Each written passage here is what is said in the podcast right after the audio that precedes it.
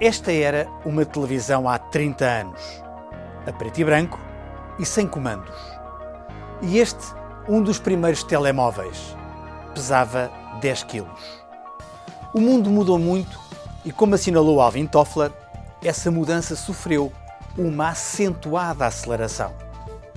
Entramos num carro e dizemos para onde vamos, e o carro leva-nos lá. A impressão 3D permite imprimir móveis peças de arte, comida e até órgãos para o corpo humano. Os drones já não são só grandes aviões controlados à distância, mas podem ser brinquedos, sistemas de distribuição e entrega de mercadorias ou até salvar vidas. Muitos de nós já vivemos em casas inteligentes, vestimos roupas com fibras inteligentes e quem sabe se as escolas não começarão a desaparecer dando lugar a sistemas de formação online. A digitalização crescente dos tempos modernos, o surgimento de novos materiais, como o grafeno, e a escassez de recursos naturais mudam a natureza dos desafios que a ciência lança aos legisladores.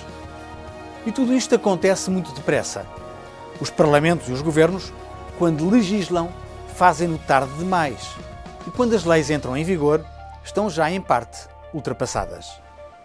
Uma maior ligação entre a ciência e a política e uma melhor comunicação entre políticos e cientistas permitirá antecipar desafios.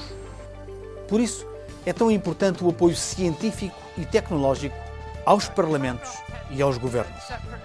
Por isso, é tão estratégico olhar para o futuro como fazemos com a edição Antecipar o Futuro 10 tecnologias que podem mudar as nossas vidas.